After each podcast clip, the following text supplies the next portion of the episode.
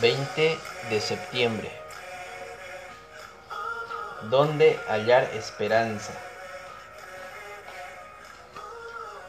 Elisa luchó mucho tiempo con la adicción a las drogas. Cuando se recuperó quiso ayudar a otros en agradecimiento. Entonces empezó a escribir notas y a colocarlas de forma anónima en diferentes lugares de la ciudad donde vivía. Las ponía debajo de limpia parabrisas de autos y en postes de parques. Antes ella buscaba señales de esperanza, ahora las coloca para que otros las encuentren.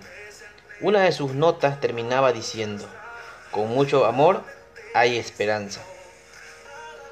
Esperanza con amor. Esto es lo que da Jesús. Nos brinda su amor con cada nuevo día y nos fortalece con esa esperanza.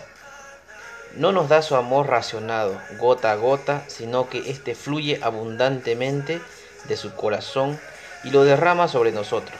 El amor de Dios ha sido derramado en nuestros corazones por el Espíritu Santo que nos fue dado. Romanos 5:5. Él desea utilizar las dificultades para que desarrollemos perseverancia y carácter y para darnos una vida de satisfacción y llena de esperanza. Además, aun cuando estemos alejados de Él, nos sigue amando.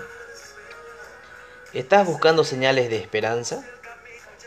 El Señor nos da esperanza con amor al invitarnos a profundizar nuestra comunión con Él. Nuestra esperanza de una vida plena se funda en su amor inalterable. Señor, gracias por el amor abundante que derrama sobre mí.